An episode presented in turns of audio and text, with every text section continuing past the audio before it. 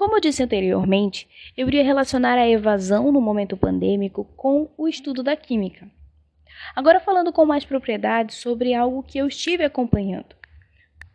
É, Pode-se perceber que, com as dificuldades abordadas anteriormente, é, é, quase que natural que os alunos não estejam acompanhando as aulas de inúmeras disciplinas durante esse período atípico na modalidade remota.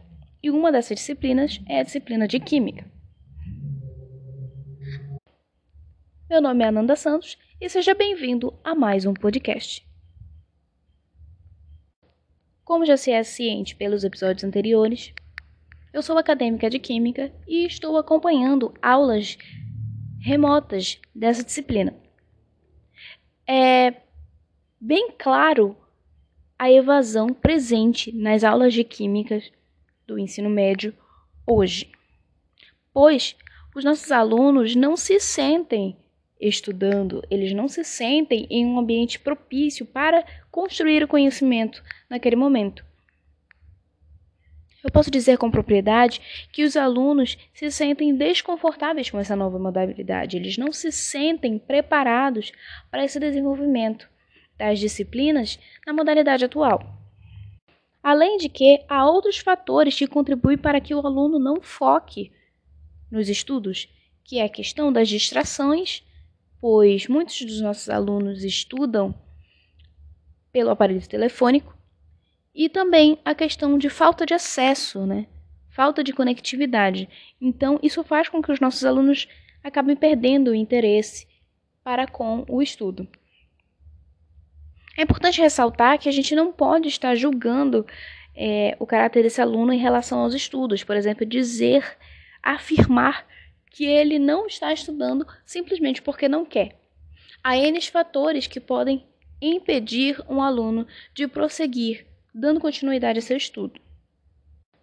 Uma das formas as quais estamos buscando manter a atenção desse aluno nas aulas remotas é utilizando das metodologias ativas nas aulas de química, utilizando, por exemplo, a aula reversa, dando acesso a esse aluno ao conteúdo antes da aula e na aula proporcionar um debate desse conteúdo para que assim a gente possa proporcionar a interação do aluno na sala de aula, para que a gente possa proporcionar a avaliação de como esse aluno está adquirindo esse conhecimento, se ele está conseguindo obter esse conhecimento, construir esse conhecimento, e também proporcionar é, o, essa função autodidata do aluno para que ele possa se desenvolver melhor apenas com o auxílio do professor. Há muitas metodologias que podem ser utilizadas para chamar a atenção desse aluno dentro dessa nova modalidade. Como é, já dito anteriormente no, no episódio, que existe algumas categorias de metodologias. E alguns exemplos dessa metodologia é, vem os jogos lúdicos, vem a utilização de recursos didáticos que nós temos disponíveis também na internet e também utilizar recursos didáticos aos quais esses alunos não precisem necessariamente estar online, para que eles possam estar hum, conseguindo ter acesso a esse recurso com mais facilidade e assim eles possam ter retorno, né? Possam dar retorno ao professor de que eles estão conseguindo compreender, de que eles estão conseguindo é, ter acesso com facilidade, compreender e, e ter conceitos que o professor conseguiu passar para eles. Essas metodologias elas têm funcionado é, na prática.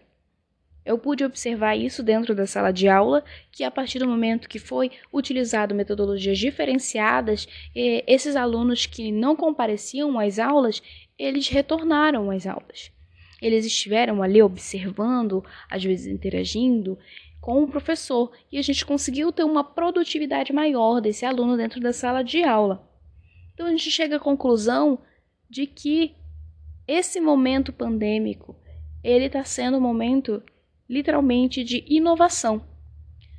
E assim, através desta inovação, a gente consegue, de certa forma, prevenir essa evasão escolar que é tão recorrente é, dentro e fora de momentos atípicos, né?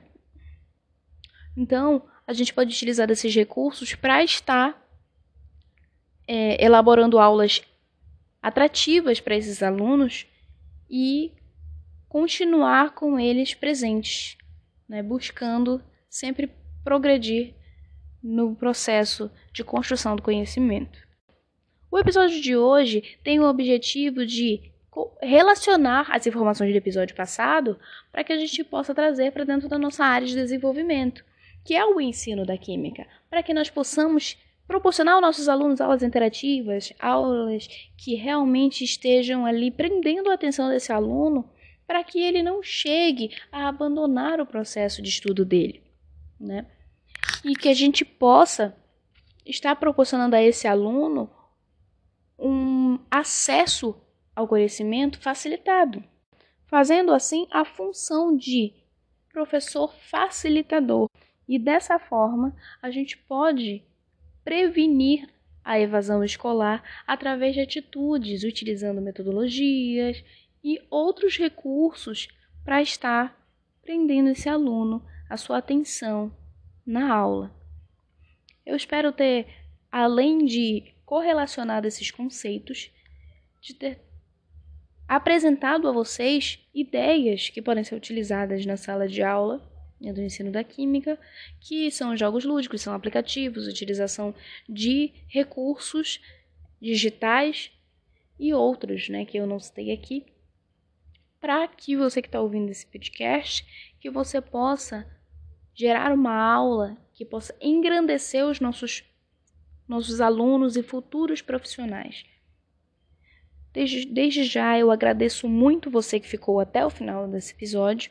Ele é um episódio curto, rápido, realmente apenas de recapitulação. Eu lhe desejo boa sorte nos estudos e que você esteja conosco aqui sempre que possível. Até a próxima!